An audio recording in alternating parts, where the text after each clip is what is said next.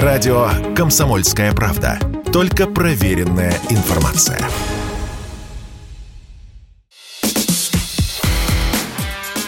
Диалоги на Радио КП. Беседуем с теми, кому есть что сказать. Всем здравствуйте! В эфире радио «Комсомольская правда». Я Сергей Мордан. Сегодня будем снова разговаривать с Кириллом Бабаевым, директором Института Дальнего Востока Российской Академии Наук. А повод у нас, в общем, такой достаточно существенный. Кирилл Владимирович съездил на Санкт-Петербургский экономический форум, место встречи самых, так сказать, уважаемых, влиятельных господ в Российской Федерации. Но я надеюсь, что вы не просто так потратили там время, вы ведь провели специальную китайскую сессию. Да, совершенно верно. В этот раз э, очень содержательная была повестка. Не просто пожать руку и пообниматься с 50 или там со сотней своих знакомых, но и провести ключевую сессию о российско-китайских отношениях. Она так и называлась «Россия-Китай». Состоялась 16 числа как раз на утро после телефонного разговора между лидерами наших стран, поэтому в этом было очень символично, что такой контекст. Нам повезло, конечно, что именно так оно и все и произошло. Mm-hmm. Ну, а что вот меняется? Вот они поговорили накануне, это вот то, что показывали в прямой трансляции? выступление Си Цзиньпина или что-то нет, еще нет, было? Нет, нет, был разговор по телефону. Ага. Это был день а, рождения это, а, Си все, Цзиньпина. Это было обращение Си Цзиньпина, да, это я не допонял да, сам. совершенно верно. То есть э, президент Путин позвонил поздравить его с днем рождения, и заодно они поговорили о перспективах отношений. Угу. И разговор этот был чрезвычайно важен действительно для э, развития всех наших контактов, и экономических, и политических, потому что, э, по сути дела, с февраля у них не было ни одного, ну, открытого, по крайней мере, угу. публичного телефонного разговора. И в этой связи сигнал, конечно, был чрезвычайно важен. Особенно важен для наших китайских коллег, которые впервые с февраля получили четкий сигнал от своего руководства о том, что с Россией необходимо продолжать налаживать э, взаимодействие, можно дальше торговать, можно развивать все и финансовые отношения, и торговые отношения. По сути дела, вот это такой, я считаю, прорыв плотины для многих китайских бизнесменов – в том числе и тех, которые были на ПМЭФе и которые мне об этом говорили. Потому что в течение нескольких месяцев у них не было ощущения, что они э, чувствуют позицию своего руководства по вопросу, ну, скажем, стратегических отношений экономических с Россией. Можно ли торговать? Нужно ли соблюдать санкции? Каким образом развивать сотрудничество? Остается ли Россия приоритетным торговым партнером для Китая в новых условиях? Слушайте, а что, были варианты? Конечно, были. Том-то и дело, что варианты были, и очень многие компании из Китая приостанавливали или, во всяком случае, замедляли взаимодействие с российскими контрагентами, потому что не очень понимали позицию своего руководства и опасались кто вторичных санкций, кто каких-то э, там неприятностей с логистикой, с финансовыми расчетами. Угу. Понимаете, китайцы же у них в природе некоторым образом Э, такое медлительное отношение к принятию решений. Они сначала очень долго думают, раскачиваются, взвешивают все за и против.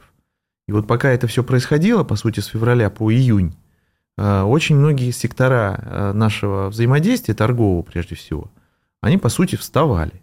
И мы видели, что в некоторых секторах ну, происходят задержки в доставке, в там, взаимоотношениях, новые контракты не заключаются. Наши бизнесмены, естественно, очень сильно нервничали, mm-hmm. все не понимали позицию китайцев, а позиция китайцев зависит исключительно от позиции их руководства. Вот в этой связи здесь как бы очень все централизовано и понятно, и прозрачно. Так вот, позиция руководства прозвучала, сигнал дан, и видите, после этого одна за другой проблемы решаются. Второй фронт открыт, в общем. Ну, фактически, считать. да. Ну, на самом деле, как бы там я шучу, ну, до известной степени, по сути, в общем, для того положения, в котором а, Россия экономически оказалась, ну, для нас же критически важно было там иметь такую прикладную поддержку Китая. Я убежден, что в ближайшее время, может быть, уже в ближайшие недели, будут открываться те сектора, в которых у нас там зависли какие-то торговые сделки. Угу. Вот, в частности, я 2-3 дня назад прошла новость о том, что Китай возобновляет поставки запчастей для самолетов. Это чрезвычайно важно для российской экономики, естественно, в текущих условиях. Я убежден, что и в других секторах позитивные сдвиги будут происходить в самое ближайшее время. А с вашей точки зрения, где самые такие критические проблемы, где вот действительно наша зависимость от Китая как от единственного крупного там технологического союзника, теперь так можно, наверное, говорить, вот э, действительно была вопросом там, ну, жизни и смерти где-то. Ну вот это как раз промышленная продукция. Это станки, так, это запчасти, угу. комплектующие, это химические реактивы. То есть это на самом деле все то, что мы когда-то получали э, с Запада. А китайцы делают практически все, что делает условно там Европа и США. Китайцы могут сделать все. А, они очень важная, часто не важная, делают важная все, поправка. Очень, знаете, некоторые бизнесмены мне рассказывали, что э, китайские представители приезжали на завод и начинали там, метром, э, портновским метром измерять параметры станков и зарисовывать себе их на глаз, угу. и они сделают точно такие же станки. Сделают и поставят их, если будет добрая воля со стороны э, нашего, наших обоих правительств. Вот это очень важно. Поэтому, по сути дела, конечно, Китай не единственный наш возможный поставщик. Поставщики могут быть самые разные. России необходимо диверсифицировать эти вещи. Но совершенно очевидно, что с импортом а, проблемы у нас а, возникают уже несколько месяцев. И эти проблемы надо каким-то образом решать. И Китай здесь, как наш сосед географический, безусловно, самый а, предпочтительный поставщик а транспортных а, мощностей, ну, условно говоря, мощности Транссиба хватит для того, чтобы вот весь этот поток а, переключить а, с Европы на Дальний Восток и привести, соответственно, за Урал? Вот это сейчас очень важно, на самом деле. Ну, да. одним из ключевых спикеров на нашей сессии был первый зам генерального директора российских железных дорог, который заверил нас в том, что у них все работает как часы, и все будет подчинено Э, интересам российской экономики. Но инфраструктура действительно очень важна, логистика чрезвычайно важна. Вы знаете, что открываются сейчас новые и новые там погранпереходы, открылся мост, будет, э, будут открываться и другие мосты между Россией и Китаем. Я mm-hmm. думаю, что сейчас в это э, действительно будет большие вложения и средств, и ресурсов, и усил. Я думаю, что, ну, естественно, инфраструктура должна быть базисом для любого развития торговых отношений. Если мы нацелились на 200 миллиардов долларов торгового оборота уже в этом году, то, конечно, для этого должны быть мощности. Слушайте, а тут, помимо прочего, же еще такой э, возникает э, сюжет. То есть вот у нас огромный там э, не дефицит, как у абсолютного большинства стран, а профицит платежного баланса. Это, в общем, то есть мы поставляем там какое-то гигантское количество сырья, энергоносителей на экспорт, а по импорту нам нечего 4 месяца было покупать. А, то есть теперь, в общем, жизнь наладится? То есть импорт польется рекой?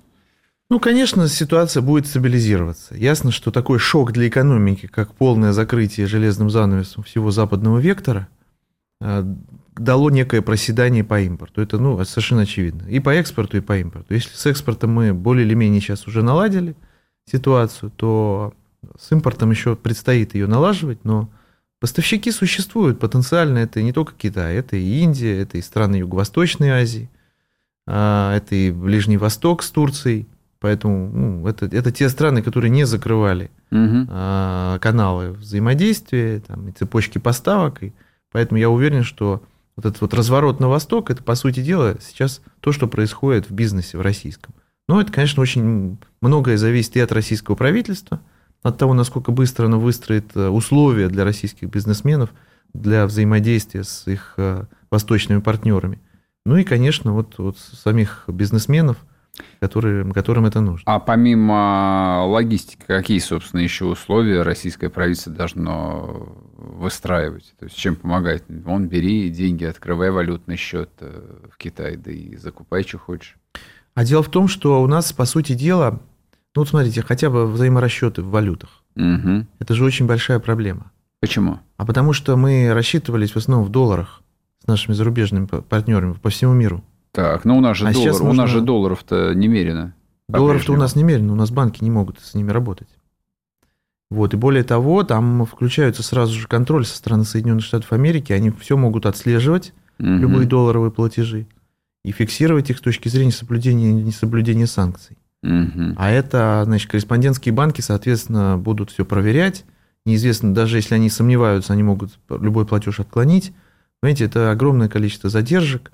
Нам нужно создавать на сегодняшний день на евразийском пространстве а, новую валютную, ну, скажем, новую финансовую платформу для расчета в национальных валютах. Рубль, юань, рупия, возможно, турецкая лира, я не знаю что. Но в любом случае это нужно будет создавать. Я совершенно убежден, что в ближайшие 2-3 года у нас здесь в Евразии будет создана некая альтернатива SWIFT, альтернатива а, Международному валютному фонду, то есть всей вот этой финансовой инфраструктуре, которая существует а, на Западе и которая там создавалась еще во времена Бреттон-Вудских соглашений в 1944 году. Угу. По сути дела, на сегодняшний день она обслуживает интересы Запада, а нам нужно обслуживать наши интересы. Тут мы с вами на одну минутку прервемся, уйдем на новости и продолжим. Кирилл Бабаев с нами в студии, не уходите. Радио «Комсомольская правда». Никаких фейков, только правда.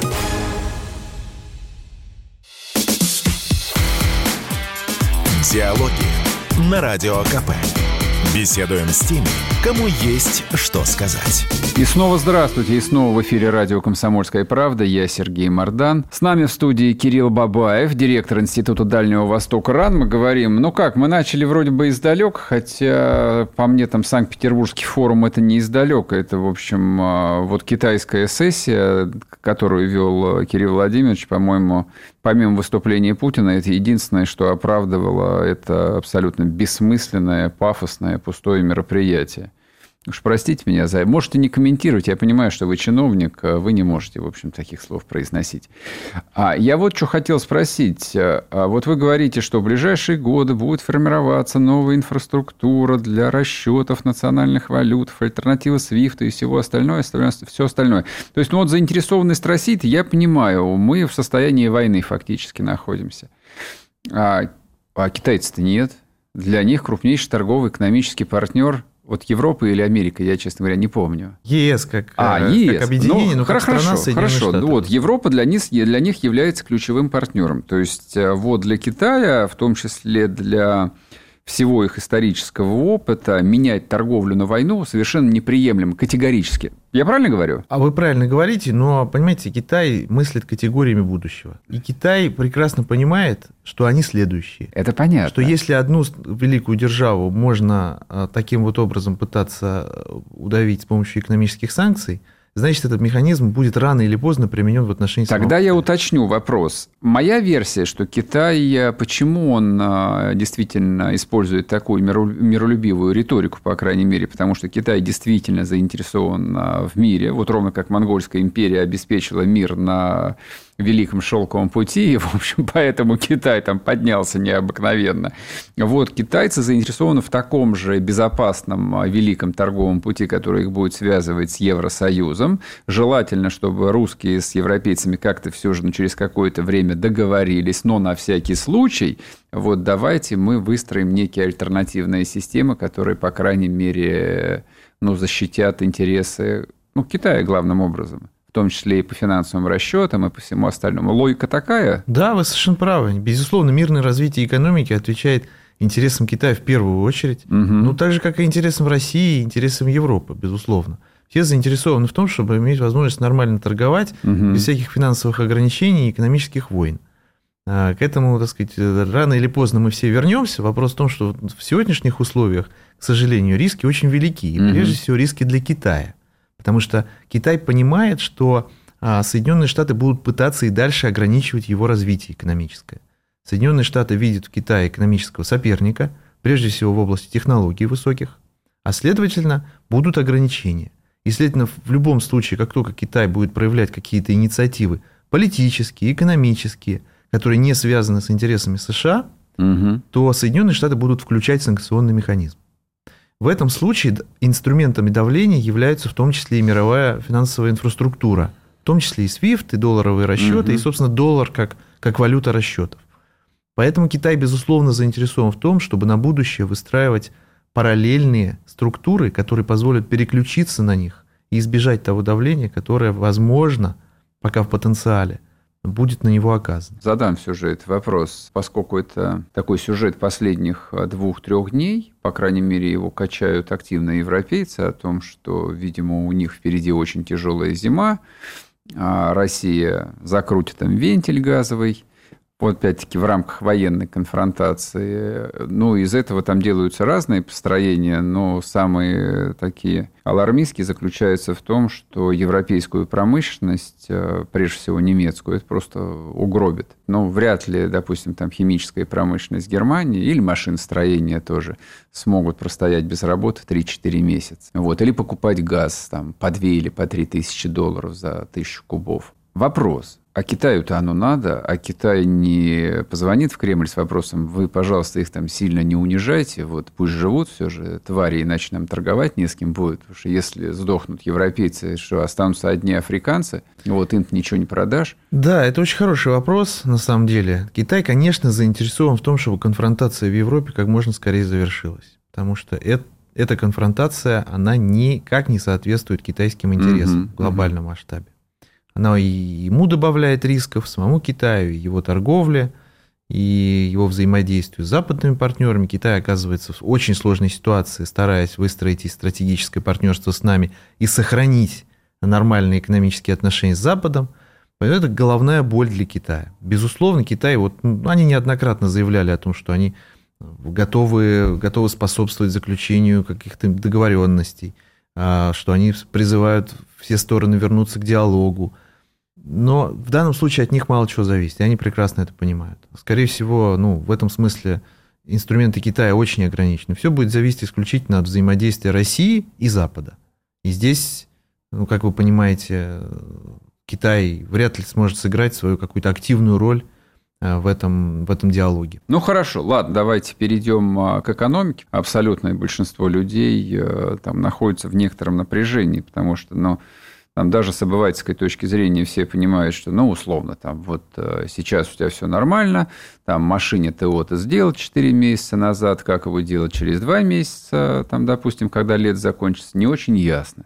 Там какое масло лить, где брать запчасти, вот этот вот параллельный импорт, которого мы коснулись, с новым мобильным телефоном, телевизором и так далее, и так далее, и так далее, и так далее. У меня вот какой вопрос. То, что китайцы могут сделать почти все, я в этом нисколько не сомневаюсь. Но наши же начальники, в том числе и в Санкт-Петербурге, здесь э, заявляли о том, что мы сейчас э, импортозамещением будем заниматься. Замещение там, каких-нибудь немецких товаров э, такими же китайскими товарами это сохранение практически все той же самой колониальной модели, в которой мы и так 30 лет живем. Конечно. Да нет, ну на самом деле я как раз услышал другой сигнал. Вот в речи президента, в частности, прозвучало то, что мы не должны воспринимать импортозамещение как панацею. Вот это, мне кажется, очень правильно, потому что его возвели в какой-то культ за последние месяцы. Это не очень правильно. Здесь все-таки нужно рассматривать самые разные стратегии. Ну, конечно, одна из них – это локализация производства а, здесь, в России, в том числе угу. и китайского производства. Они это, пойдут на это? Они, ну, я думаю, что пойдут на это, потому что они до сих пор э, во многих секторах они э, очень хорошо, очень э, высоко оценивают российские технологии. Угу. И я думаю, что, по крайней мере, со стороны России нам нужно давить на то, чтобы здесь устанавливать производство, а не просто заниматься импортом mm из Китая тех или иных необходимых нам там, материалов, комплектующих или товаров. Поэтому вот мы, вот вчера у меня была встреча с, с руководством Ростеха, мы как раз говорили о том, чтобы создать здесь некий центр компетенций по, по локализации производства на территории Российской Федерации. Мы, как, как наш институт, Институт Дальнего Востока, который, кстати, в течение месяца будет переименован в Институт Китая и Современной Азии Российской да, Академии Наук. что? Да. это же самое главное в, да, в новейшей России. Главное ребрендинг провести Не, и ну тогда как, это важно, это важно, потому что у нас На не было никогда Института важно, Китая. И, конечно, это для нас тоже существенное такое символическое значение ага. имеет, потому что это некий фокус на российско-китайские отношения. Вот мне кажется, что мы как раз можем помочь в том, чтобы такого рода импорта, эм, там, вот эти процессы импорта и замещения, исследование возможностей локализации, угу. взаимоди...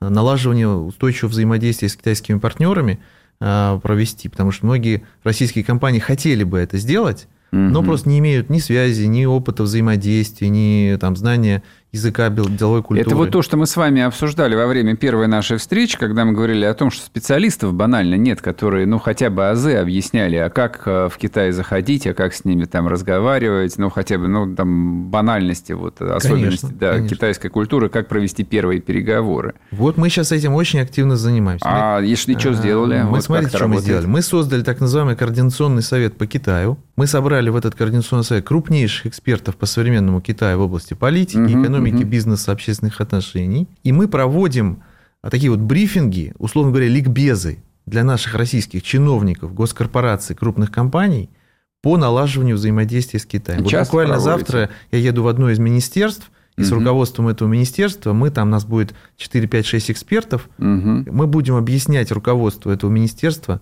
как устроена та отрасль в Китае, угу. которой они занимаются, каким образом она взаимодействует сегодня с нашей, какие тенденции развития. Будем отвечать на их запросы, возможно, там наладить какое-то постоянное взаимодействие в виде каких-то аналитических продуктов. Но вот это ровно то, что мы сейчас можем сделать. Чем экспертное сообщество, по сути, может помочь правительству. Установить такой постоянно действующий механизм по, скажем так, повышению квалификации угу. наших э, официальных лиц, органов власти по взаимодействию с Китаем. Прервемся еще на одну минуту на новости и вернемся.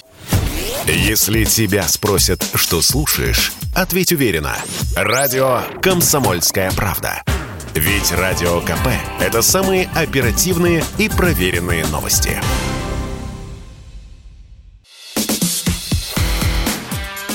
Диалоги на Радио КП.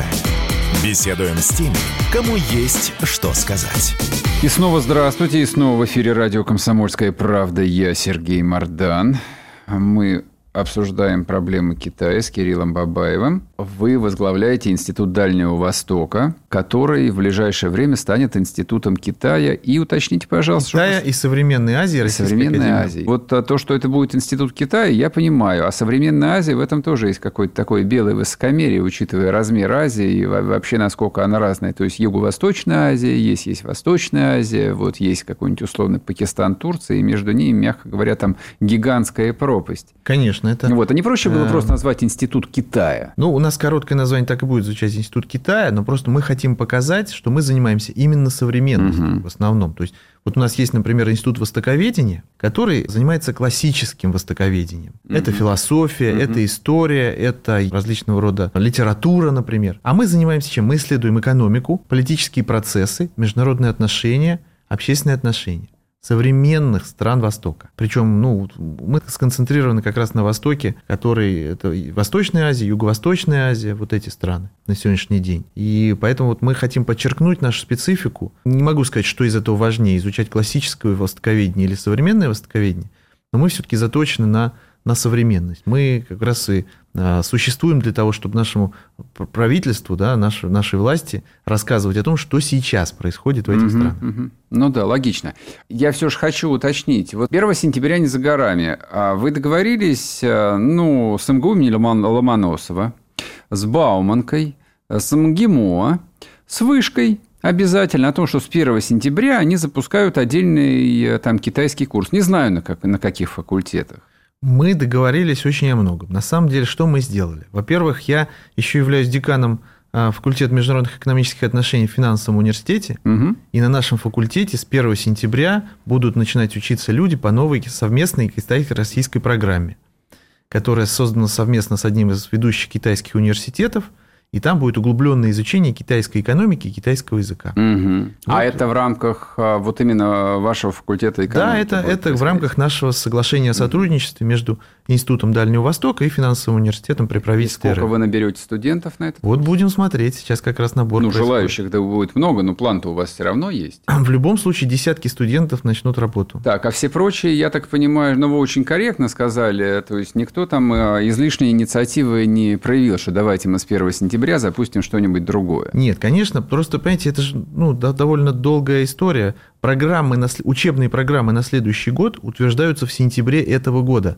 Понимаете? То есть, условно но вы говоря... Успели. Но мы же еще в сентябре, скажем, 21 ну, года не знали, бы, что дали будет бы программу. В чем проблема-то? Нет, нет, проблем никаких нет. Просто программы будут постепенно внедряться. Вот это первая, которая сейчас пойдет с этого Я года. боюсь, так мы не доживем, если она будет постепенно Доживем, доживем. Это очень долгосрочный процесс в любом случае. Это такой существенный долгосрочный разворот. Кроме того, мы в Высшей школе экономики создали кафедру. На этой кафедре сейчас будут работать наши специалисты из Института Дальнего Востока. Вот я ее как раз э, возглавил там несколько недель назад. И тоже там будут программы, связанные с изучением современного Китая и формированием специалистов по угу. современной экономике Китая, современной э, китайской политике, по политологии. Угу. Вот э, эти программы будут как раз и развиваться. Я убежден, что с 2023 года таких программ будет несколько штук. Вот в финансовом университете, например, мы целое востоковедческое отделение будем создавать. Там будет не только Китай, но и Индия, и Ближний Восток, изучение арабского языка, хинди, возможно, турецкого языка. То есть я думаю, что с нашей помощью и в других университетах, в том числе в региональных, Дальний Восток, Сибирь, будут открываться китайские программы в самое ближайшее время. Вот то, что, то, что мы сделали на 2022 год, рассказал, в 2023 этого будет гораздо больше. Я думаю, Слава что... богу. Давайте вернемся к экономике. А, не то, чтобы я хотел разговор сделать таким более понятным или более попсовым, а, но тема такая же болезненная. То есть все автопроизводители вот э, успехами работы, с которыми здесь наши начальники размахивали как флагом в течение, ну, наверное, 10 лет, вот как у них все круто было с автоконцернами, и в Калуге все построили, и завод Мерседес в Ночногорске сделали, и КАМАЗ ездят там а, на немецких двигателях, и бам, карет превратилась в тыкву. И ничего этого нет теперь. На этом фоне Путин а вчера специально заявил о том, что будет расширяться сотрудничество с китайскими автомобилестроителями. Что-нибудь э, предметное можете рассказать? Ну, пока о конкретике говорить рано. Я знаю о нескольких проектах, знаю о них. Просто не хочу сейчас о них говорить, потому что ну, просто не хотелось бы, так сказать, заранее там анонсировать угу. какие-то вещи. Какие-то китайцы, кстати, к этому относятся очень болезненно. У них какая-то угу, есть, я тоже думаю, примета такая, что вот нельзя заранее, так сказать, хвастаться своими инициативами, особенно такими крупными. Но я убежден, что эта проблема решаемая, в том числе и с помощью наших китайских партнеров. Думаю, что автопром, в принципе, ну, создавать автопром с нуля нам точно не придется. Нам придется каким-то образом его переориентировать возможно, тоже переориентировать его на восток. Ничего здесь там сложного не вижу, хотя, конечно, это тоже занимает не несколько месяцев, а, а пару лет займет. Ну, пока что это тоже, в общем, вызывает э, очень много вопросов на таком э, обывательском уровне, потому что если посмотреть на прайс-листы, ну, в том числе и китайских автопроизводителей, там, в общем, много вопросов. То есть, понятно, что у них сборочные площадки здесь, в Подмосковье, вот. А китайские машины стоят, как еще вчера стоили французские машины. И никто не может объяснить, а, собственно, почему при долларе по 55 рублей-то. Это правда, да. Но это будет зависеть и от логистики, на самом деле, которая будет стремиться к снижению своих издержек. Вот это будет зависеть и от того, насколько, а, скажем так, быстрыми, эффективными будут механизмы вот этих финансовых платежей и поставок сюда. То есть, mm-hmm. на самом деле, я думаю, что если будет налажена вся скажем так, система торгового взаимодействия с Китаем, угу. то во всех секторах это сразу же будет чувствоваться, в том числе и чувствоваться в виде снижения издержек. А как вы думаете, сколько потребуется времени для того, чтобы расшить, ну, такие вот э, ключевые там узлы, самые болезненные, самые критически важные, ну, опять-таки, учитывая китайскую специфику, как быстро они принимают решения, там... Э... Ну, честно говоря, здесь очень сложно делать прогнозы, потому что действительно все зависит от того, от, от воли со стороны правительств, мне кажется, вот прежде uh-huh. всего. Ну и, конечно, от бюрократических процедур наших, которые очень сильно замедляют иногда взаимодействие. Но сейчас вроде бы правительство работает очень быстро, по всяком случае, там, по некоторым направлениям, по созданию новых а, каких-то законодательных актов и так далее.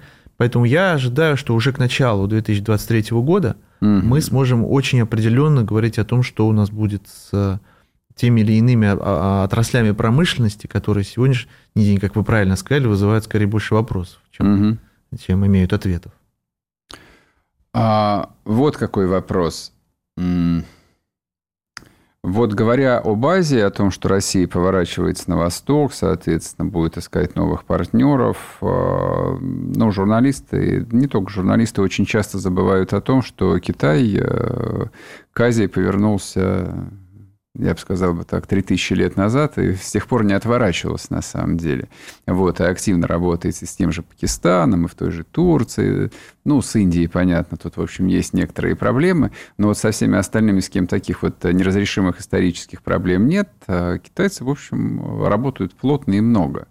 А вот наш декларируемый поворот на восток, он а, может столкнуться, ну, в качестве такой, да, там, добросовестной конкуренции с китайским, ну, допустим, тот же Иран, например.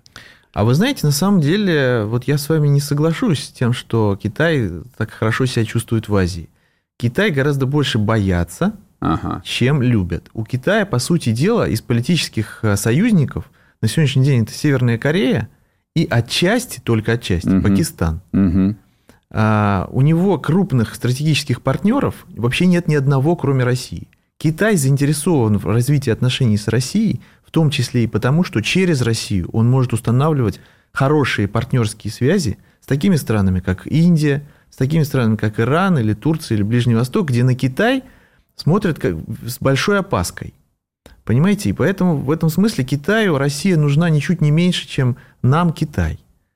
Я так думаю, что здесь э, роль России в объединении, вот скажем так, евразийского пространства, в создании того большого евразийского пространства, о котором и президент наш говорил, и многие сейчас разговаривают, роль России, она ключевая.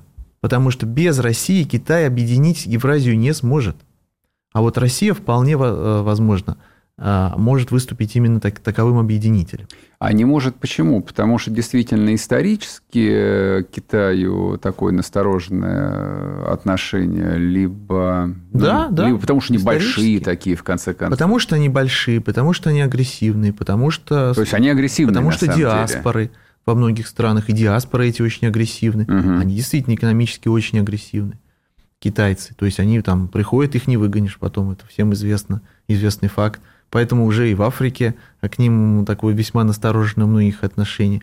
Ну и да, в Казахстане страны... был китайский погром ну, уже. Ну, то есть, вот понимаете, да, отношения неоднозначные совсем, и Китаю, ну, у Китая очень плохие отношения со своими соседями в Юго-Восточной Азии, угу. а Россия в этом смысле может выступить объединителем. Прервемся еще на одну минутку, уйдем на новости и продолжим наш разговор. Если тебя спросят, что слушаешь, Ответь уверенно. Радио «Комсомольская правда». Ведь Радио КП – это истории и сюжеты о людях, которые обсуждает весь мир.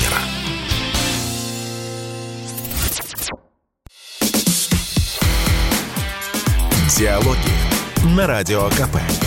Беседуем с теми, кому есть что сказать. И снова здравствуйте, и снова в эфире радио «Комсомольская правда». Я Сергей Мордан и Кирилл Бабаев, директор Института Дальнего Востока Российской Академии Наук, который в ближайшее время превратится в Институт Китая и стран... А, современной да, Азии. Да и, да, и Современной Азии. Ну, давайте а, я вас еще раз прошу, вот в чем смысл этого переименования. переименования. То есть понятно, что наконец Китаю отдали должное, да, все так или иначе будет крутиться вокруг него. А, вы начали проводить ликбезы с чиновниками и с большими госкорпорациями, как и обещали. Сколько там, два или три месяца назад мы встречались. Дальше что будет? Вот деятельность вашего института, как она изменится? Потому что знаете, что меня смущает? Вот эта вот приставка «ран» вот в моем представлении академические институты это что-то такое вообще очень странное, и я, признаться, не очень понимаю, чем там занимаются бородатые академики. И вы на академика тоже не похожи. А я, наоборот, честно говоря, с большим уважением к этому бренду отношусь, потому что для меня ран это, наоборот, некий такой маркер качественной фундаментальной науки. Это Вы из интеллигентной семьи ведь, скорее всего. Ну, я из интеллигентной семьи, я сам тоже. И хотели заниматься наукой, наверное. Всю жизнь, да. Ну, вот все и объяснилось, да. Нет, но дело в том, что, понимаете, здесь одно другому не мешает. Я считаю, что мы вполне способны стать ведущим мозговым центром для правительства, для нашего mm-hmm. бизнеса по вот этому формированию политики в отношении стран Востока. То есть мы на сегодняшний день обладаем экспертизой как в фундаментальных научных исследованиях, так и в аналитике и экспертизе по современному состоянию и самого Китая, и стран окружающих его, и по российско-китайским отношениям. То есть здесь моя задача как руководителя сформировать такой современный мозговой центр, такой think tank в западном понимании, угу. который будет опираться и на серьезный академический задел научный, который существовал всегда на протяжении последних 55 лет в институте, так и на современные потребности рынка. А под рынком я подразумеваю и интересы власти нашего государства, и интересы бизнеса. По поводу Tank, это мы понимаем, это мы про 30 лет начитались уже. В России есть какой-нибудь э, действительно позитивный опыт? Есть готовый успешный опыт э, создания такого мозгового треста, неважно, вокруг страны, вокруг региона, вокруг индустрии какой-то, вот, который там энергичные люди сделали, и он работает, и это может служить каким-то примером. То, что вы сейчас приведете какой-нибудь американский пример, я не сомневаюсь в этом. Ну, в России, конечно, это пока не налажено. В России есть крупные аналитические центры, такие как РСМД, Российский союз по международным делам, угу. есть Валдайский клуб, Group, есть РИСИ. В принципе, есть крупный аналитический центр, на который опирается правительство. Ну, типа института вышки. В данном случае, да. И в вышке есть целый ряд центров, которые посвящены отдельным страновым, отраслевым угу. направлениям. А наша задача как раз стать таким крупнейшим центром именно по Китаю, потому что Китай, ну, как бы это наш крупнейший партнер экономический раз, политический на сегодняшний день два стратегический. Поэтому вот наша задача как раз и сделать такой центр – который будет одновременно объединять и фундаментальные научные исследования, без которых нормальная аналитика невозможна, угу. и современные научные исследования, которые, например, исследуют не только а, китайские там, СМИ или научные публикации, но и китайский интернет, китайские соцсети, общественные отношения и настроение этого общества внутри, состояние политических элит. Угу. А кто их... Э, ну вот смотрите, как бы РАН, э, понятно, это финансируется из федерального бюджета история. А американские э, вот эти мозговые тресты финансируются разными фондами. Государственными, негосударственными. Либо корпорациями. Тай, тайно государственными, там, крупными корпорациями. Ну, да. А у нас как это будет? То же то самое. Есть, вот, то есть вы будете привлекать и деньги от других заинтересованных структур? То же самое. Мы, конечно, живем там в основном сейчас за счет бюджета, но у нас сейчас, сейчас да, но внебюджетные, ведь... внебюджетные наши доходы порядка там 15-20% на сегодняшний угу. день составляют. Еще год назад они составляли 10%. Угу. Я хочу, чтобы вот через 5 лет они составляли у нас не меньше 50%. Это значит, что мы будем привлекать корпорации, оказывать им услуги, вот тех самых аналитического типа услуги, которые будут привлекать к нам внимание со стороны корпораций. Я считаю, что сейчас идеальный момент именно для нашего института выстроить такую работу, тем самым наладить вот это вот взаимодействие, и в том числе и деловые объединения. Российско-китайский деловой совет, угу. РСПП, Торгово-промышленная палата, Деловая Россия. Мы с ними со всеми сейчас начинаем очень плотное сотрудничество. Они начинают понимать, что мы для них можем сделать и для компаний, которые в них входят. И, естественно, будут переориентировать в том числе и финансовые потоки на то, чтобы пользоваться нашими услугами. А альтернативные какие-то структуры есть или нет? С кем вы конкурируете? Кто-нибудь пытается что-нибудь вот создать э, по Китаю? Ну, конечно, существует э, немало на сегодняшний день Можете крупных плохо китаеведческих сказать, центров. оскорбить Нет, нет, нет, а мы с ними со всеми в партнерстве. Мы как раз и хотим создавать вот этот такой большой консорциум по Китаю, который я и называю координационным советом. Mm-hmm. Вот он был, он только-только формируется сейчас. Это Вышка, это МГИМО, это ИСА МГУ, mm-hmm. это отчасти Санкт-Петербургский университет. Вот, вот по сути это те структуры, где, ну, находят, где работают крупнейшие специалисты по современному Китаю. Насколько я понимаю, там знаю ситуацию, но МГУ и ГИМО вам не конкуренты, они, в общем, подобной работой никогда не занимались. Вот, их дело учить студентов и аспирантов. Ну нет, там есть свои научные центры. Да, это понятно. Вот, соответственно, вышка... Тоже, тоже. Но мы как раз... Нет, как... вышка-то она, вот, структура опытная, они знают, как предложить свои услуги там федерального бюджета, разработать какую-нибудь программу и стратегию, но они-то не институт Китая. А Они институт не институт Китая. Китая. Именно поэтому мы хотим объединить наши усилия. Просто их привлечь. На, на нашей базе. То есть, условно, мы будем оператором угу. создания вот этой вот Понял. большой сети китаеведческих центров. Это совершенно не важно, где человек работает, где у него трудовая книжка. Она очень часто лежит у него в трех местах. Угу. И в ГИМО, и в Вышке, и в нашем институте. А не логично вас перебазировать из Москвы куда-нибудь во Владивосток? Нет, совершенно не логично. А почему? А потому что правительство у нас формирует политику здесь, крупные корпорации формируют свои внешнеэкономические связи здесь.